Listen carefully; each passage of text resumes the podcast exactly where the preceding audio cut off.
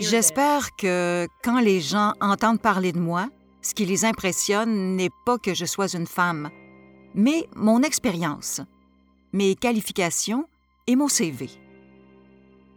J'ai passé 25 ans dans un environnement où le fait d'être une femme était un problème. Et j'aimerais être dans un monde où c'est pas quelque chose qui est considéré comme important ou pertinent. Bienvenue au premier 16 Je suis votre co-animateur Kirk Finken.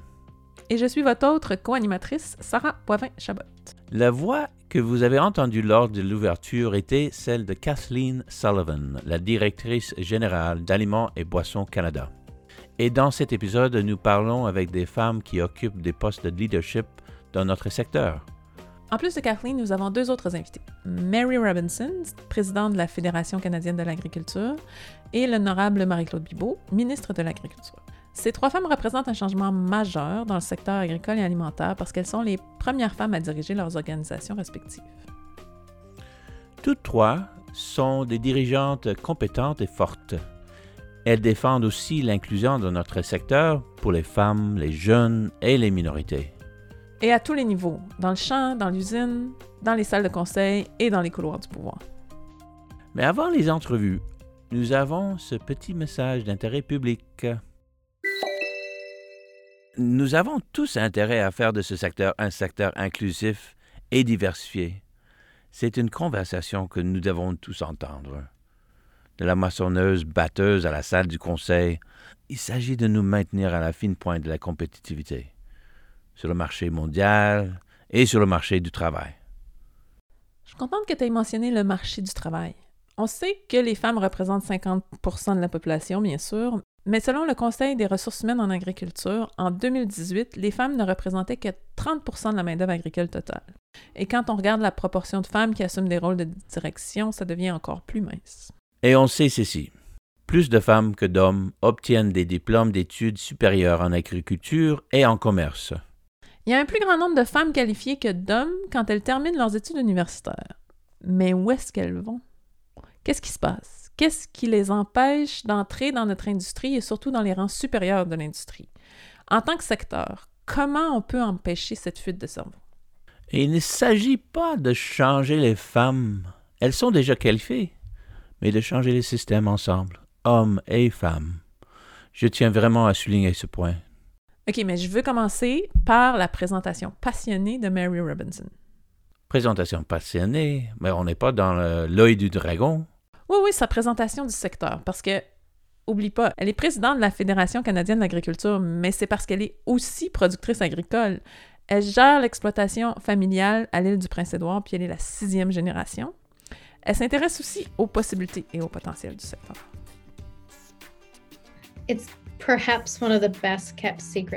C'est peut-être un des secrets les mieux gardés, Sarah, mais l'agriculture offre en fait la plus incroyable diversité de travail qui soit. Donnez-nous un emploi, n'importe quel emploi auquel vous pensez, et je vous parie qu'il existe un équivalent dans l'agriculture qui offre une plus grande diversité, un meilleur travail, un meilleur équilibre de vie et un meilleur endroit pour grandir ou pour élever ses enfants. C'est imbattable.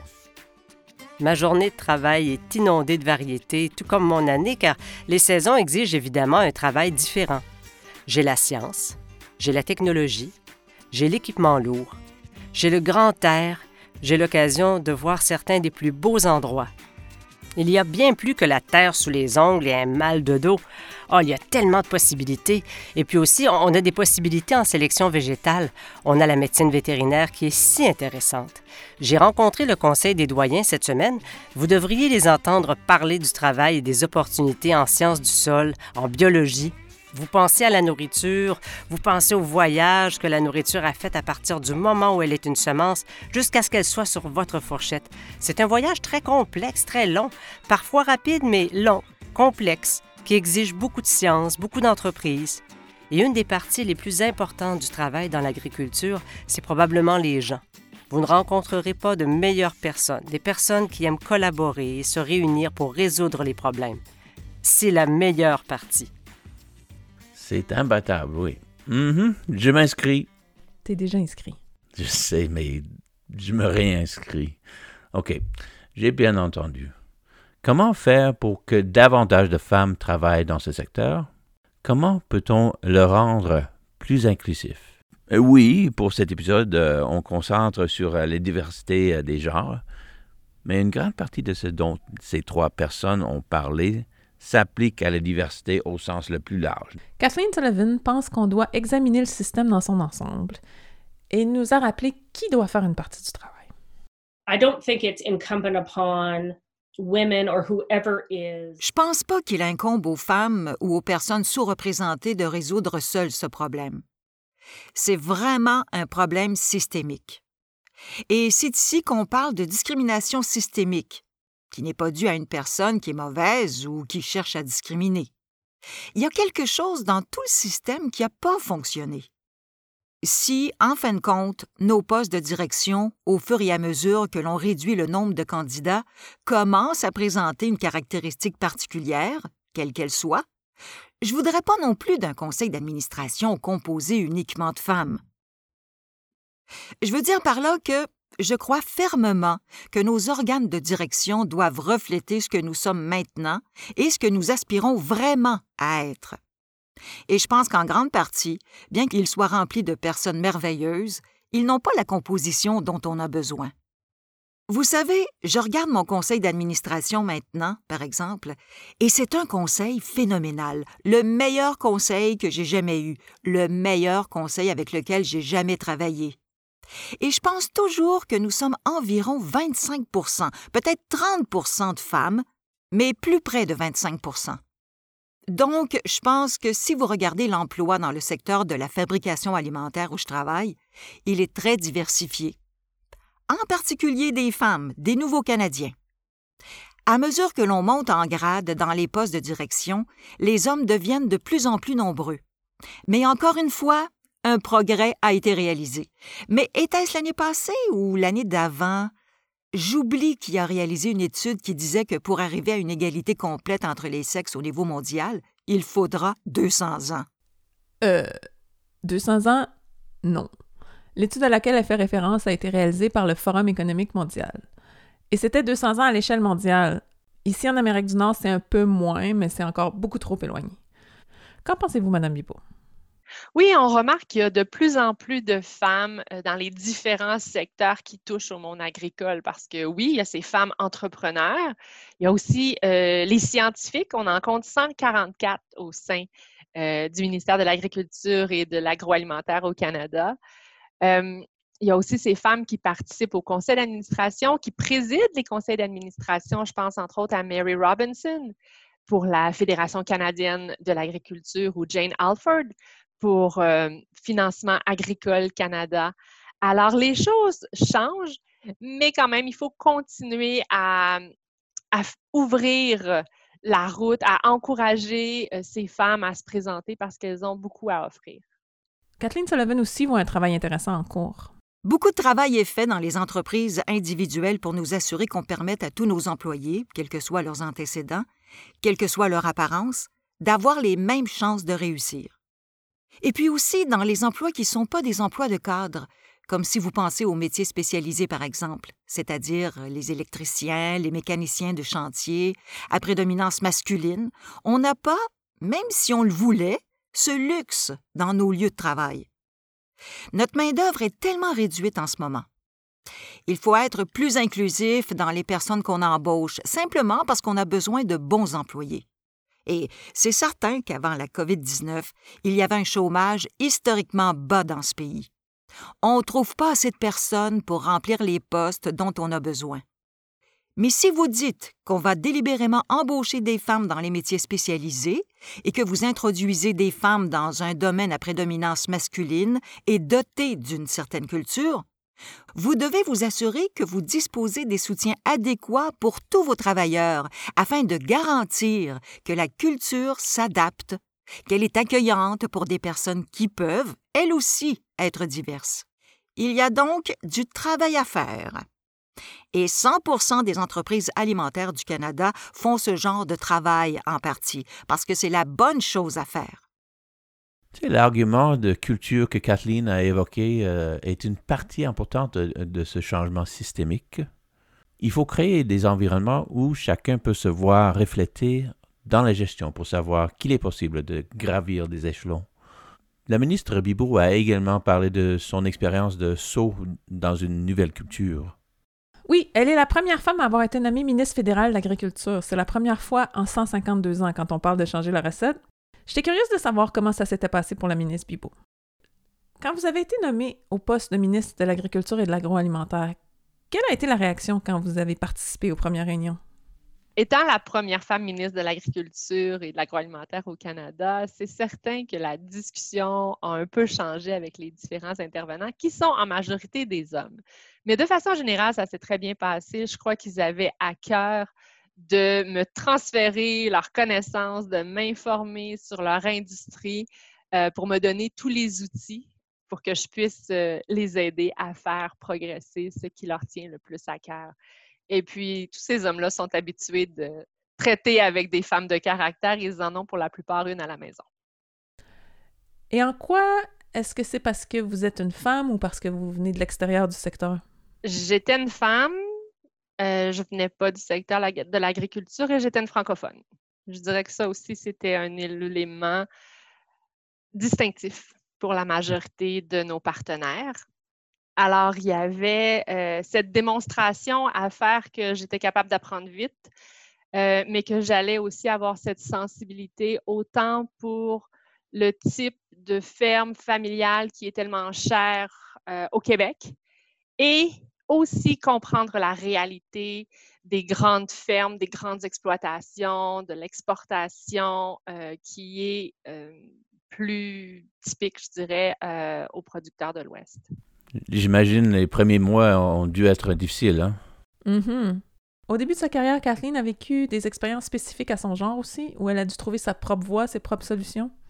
Il n'y avait pas de femmes que je pouvais prendre comme modèle. Dans mon travail, tout le monde, littéralement, qui était plus âgé que moi, plus expérimenté que moi, était un homme. Maintenant, parce que peut-être dans ma génération, c'est en quelque sorte la première vague de femmes qui accèdent à des postes de direction. Les femmes vers lesquelles je me tourne sont vraiment mes pères. Pourtant, j'ai 55 ans. Il est très rare, certainement dans l'agroalimentaire, de trouver une femme plus âgée que moi dans un poste de direction. Les femmes à qui vous parlez ont probablement mon âge, n'est-ce pas? Nous sommes en quelque sorte la première vague. Et ce que j'ai dû faire très tôt, c'était une leçon difficile à apprendre, parce que j'avais constamment des dirigeants très talentueux et très performants avec lesquels j'ai travaillé, et qui voulaient m'encadrer ou me donner des conseils et qui étaient très bien intentionnés. Mais leurs conseils, vraiment, j'ai appris, s'appliquaient pas toujours à moi. Je me souviens d'un cadre supérieur très performant qui me donnait des conseils sur ma carrière. À la fin, il s'est arrêté et m'a dit Mais bien sûr, j'ai pas beaucoup vu mes enfants quand ils grandissaient. J'ai ri un peu et je me suis demandé en quoi cela m'aidait. Parce que j'ai l'intention de voir mes enfants grandir. C'était donc très intéressant. C'était vraiment bien intentionné. Mais j'ai vraiment dû apprendre que bien souvent, lorsque les gens me donnaient des conseils bien intentionnés, je devais, dans ma tête, trier ce qui était vraiment applicable et utile pour moi, et dont je pouvais m'inspirer, parce que l'expérience, mon environnement, mon contexte étaient si différents de ceux de beaucoup de ces hommes plus âgés, très expérimentés, qui ont réussi, avec lesquels je travaillais et qui étaient vraiment des mentors, si vous voulez. La ministre Bibot et Kathleen Sullivan ne disent pas qu'il y avait un panneau accroché sur la porte de la salle de conférence qui disait les femmes ne sont pas autorisées. Elles étaient les bienvenues, elles sont entrées. Hein. Et chacun découvrait qu'il devait se récalibrer et s'adapter. Tu sais, je pense que c'est Mary qui l'a le mieux exprimé. Je pense que c'est Marion Wright Edelman qui a dit qu'on ne peut pas être ce qu'on ne voit pas. J'y crois certainement. Et je pense que c'est vraiment important quand on parle des femmes dans l'agriculture. Je pense qu'il est important pour moi de souligner qu'ici, à l'île du Prince-Édouard, d'où je viens, J'ai vu des femmes dans ces rôles en grandissant. Et je sais que c'est pas comme ça dans tout le pays ou au-delà du Canada, mais j'ai vu en particulier Bertha Campbell, qui fait maintenant partie du conseil d'administration. Je pense qu'elle est présidente par intérim du conseil. Bertha vit à deux pas de chez nous. Et Bertha était pour moi un très bon mentor qui m'a amené avec elle. Elle a été présidente de la fédération avant moi, et avant Bertha, nous avions une autre femme. C'était donc euh, tout simplement euh, normal. Kathleen a repris le sujet, mais elle est allée un peu plus loin dans ses réflexions sur les modèles et le mentorat. Je pense qu'en ayant des femmes à des postes de haut niveau, cela permet aux jeunes femmes qui arrivent de voir qu'elles aussi peuvent occuper un poste de haut niveau. Ça ne veut pas dire qu'elles doivent agir comme moi, par exemple. Vous savez, je pense que ce qui arrive parfois, c'est cette idée que toutes les femmes sont les mêmes. On est complètement différentes. Et vous savez, en fin de compte, on a toutes des forces et des faiblesses différentes. Et je pense que ce qui vous aide à réussir, c'est vraiment de comprendre ses forces et de travailler vraiment sur vos points forts. Je pense donc qu'il est toujours très difficile pour moi de donner des conseils à une jeune femme sur la façon dont elle devrait être ou agir, parce qu'elle n'est pas moi et qu'elle doit être fidèle à ce qu'elle est. Je pense qu'en occupant un poste de PDG, ce qui n'est pas encore très courant dans ce secteur, j'espère que ça signale à quiconque qu'il pourrait lui aussi occuper ce poste.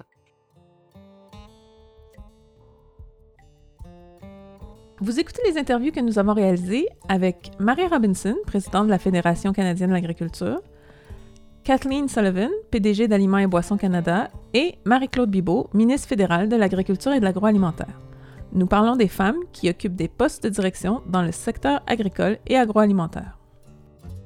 Tu sais, Sarah, en écoutant nos trois invités, une chose est évidente.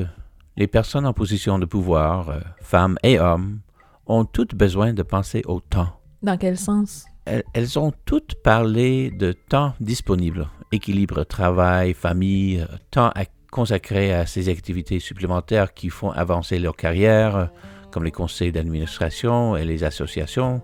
Ce sont des choses qui prennent du temps en plus de la journée de travail. Oui.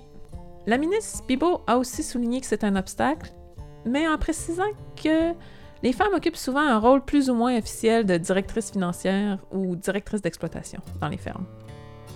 J'ai souvent l'occasion d'avoir des discussions avec des femmes sous forme de table ronde, par exemple, et elles vont me parler de la difficulté de concilier le travail et la famille. Elles prennent, elles sont très actives euh, sur la ferme. Souvent, elles sont en charge des finances de la ferme et elles se sentent aussi la première responsable de la famille. Donc, elles ne libère pas beaucoup de temps pour se bâtir un réseau, euh, pour vraiment être à l'affût des dernières informations, pour participer au congrès, aux conférences. Alors, euh, souvent, elles me disent qu'elles auraient besoin justement de, plus d'appui, euh, de mentors autour d'elles pour pouvoir les guider, les encourager. Ouais, l'équilibre travail-famille, c'est comme le design universel. Ça rend le travail meilleur pour tout le monde et ça pourrait contribuer à résoudre nos problèmes de rétention. Mais si le secteur doit bénéficier de toutes ces femmes talentueuses, nous devons aller au-delà des rôles informels de directrice financière pour les entreprises familiales. Faire partie des associations et des conseils d'administration, c'est des pièces majeures quand on veut grimper dans l'échelle. Et c'est vrai que ça représente un gros engagement en termes de temps. J'ai demandé à Mary comment elle s'était retrouvée à la Fédération canadienne de l'agriculture? Comment avez-vous décidé de vous impliquer? Quelle était votre motivation? So in 2008, donc, en 2008, j'avais mon mari et mes deux enfants avaient alors 4 euh, et 2 ans et j'ai dit que je voulais faire quelque chose de plus. En fait, j'ai pris contact avec la Fédération de l'agriculture et je leur ai demandé s'ils avaient besoin de quelqu'un comme moi, s'il y avait un endroit où je pourrais être impliqué. Je pense que le type a laissé tomber le téléphone parce qu'il n'avait jamais reçu d'appel de quelqu'un qui lui disait J'aimerais participer. Il était assez surpris. Et tout d'un coup, j'étais au conseil d'administration puis comme représentant du comté. Et puis de là, j'ai été promue sur le conseil exécutif. Et puis de là, j'ai gravi les échelons pour devenir présidente, ancienne présidente, et là, j'ai eu l'occasion de rejoindre le Conseil canadien. C'est incroyablement exigeant de donner à une organisation comme la Fédération de l'agriculture. Si on regarde tous nos vies et on se demande Alors, quand est-ce qu'on va avoir le moins de temps? C'est au moment où on démarre notre entreprise, c'est quand on élève notre famille, c'est quand on trouve notre conjoint ou quoi que ce soit d'autre. C'est le moment où on n'a pas beaucoup à donner au-delà de sa propre vie. Je pense qu'il faut donc être réaliste. Et ce qu'on demande aux gens d'assumer en dehors de leur propre existence, de ce qui met de l'essence dans leur camionnette. Donc, je pense qu'on doit être réaliste dans ce qu'on demande à tout le monde. La ministre Bibot a fait une observation intéressante là-dessus. J'ai remarqué récemment euh, plus de femmes dans les postes de direction des associations de producteurs, mais pas tellement plus au sein des conseils d'administration. Alors, je pense qu'il faut célébrer qu'elles soient plus nombreuses au sein des organisations, mais en même temps, il faut qu'elles soient là où les décisions se prennent aussi. Marie, qu'est-ce que vous en pensez? Je suis d'accord à 100 et quand je regarde les différentes organisations dans lesquelles j'ai été impliquée et, continue de l'être, je pense à certaines des femmes extraordinaires qui s'assurent que ces organisations fonctionnent comme sur des roulettes. Je pense à Portia McDonald, au Conseil canadien des ressources humaines en tant que directrice exécutive. À l'Organisation mondiale de l'agriculture, c'est une femme aussi, leur directrice exécutive, une femme. En voyageant au Danemark, on a rencontré beaucoup de femmes qui faisaient partie du conseil d'administration de la Fédération danoise. Et je pense que ce qui doit se passer au Canada pour voir plus de femmes gravir les échelons jusqu'au rôle que je joue, c'est ce que nous devons voir. Si on regarde le chemin que j'ai parcouru pour arriver ici, on doit voir plus d'organisations provinciales et d'organisations spécialisées qui cultivent les opportunités pour les femmes et qui s'assurent que ces femmes réalisent qu'on ne cherche pas seulement à cocher une case pour dire qu'on a une femme à la table.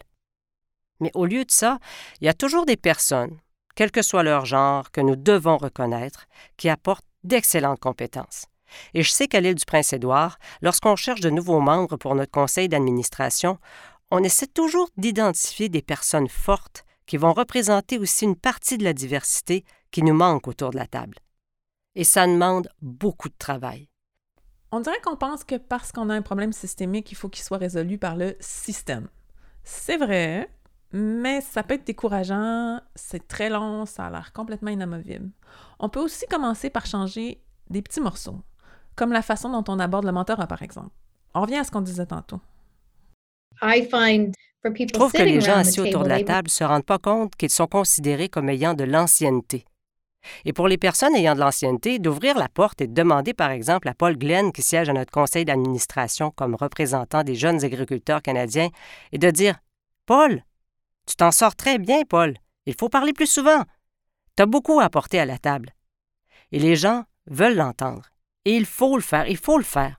J'ai particulièrement poussé Paul à avoir cette confiance pour aller de l'avant, parce que non seulement on a besoin de plus de femmes autour de nos tables de conseil d'administration, mais on a besoin de plus de jeunes.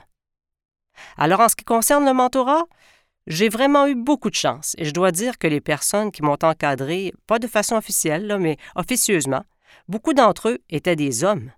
Et j'ai lu récemment un article dans lequel quelqu'un disait Vous savez, je veux vraiment examiner la structure de cette entreprise. J'ai vraiment envie de détester tous ces blancs qui sont dans la haute direction. Je veux qu'ils soient des imbéciles absolus. Mais ils ne le sont pas. Ce sont des gens bien. Ils ont des filles, ils se vendent de leurs filles. Ce sont des gars qui ne font que suivre le chemin qui a été tracé devant eux. Je pense donc que le défi du mentorat pour moi est de savoir quand une personne réalise qu'elle est à ce stade de sa vie où elle peut servir de mentor à quelqu'un d'autre. C'est reconnaître que les personnes qui ont fait le voyage et qui sont passées par là peuvent vraiment vous donner des conseils. Il faut être ouvert à cela.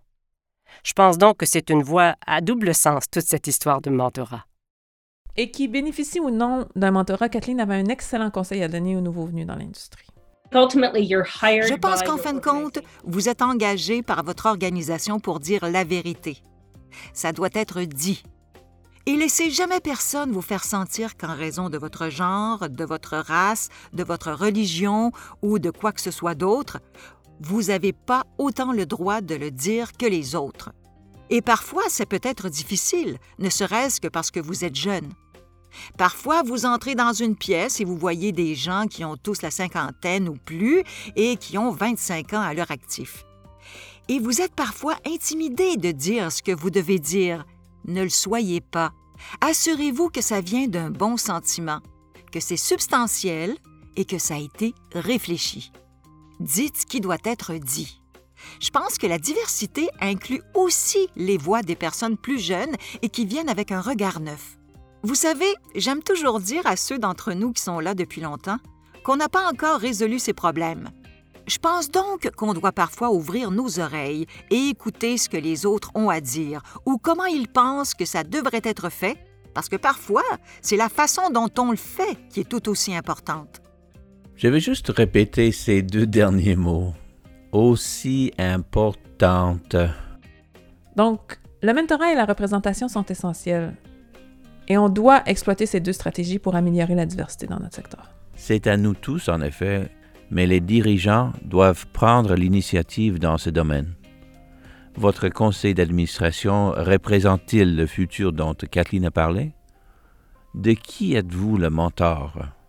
Comment instaurez-vous une culture dans votre organisation pour que les groupes sous-représentés aient le sentiment de pouvoir participer pleinement au secteur et d'accéder à des postes de direction?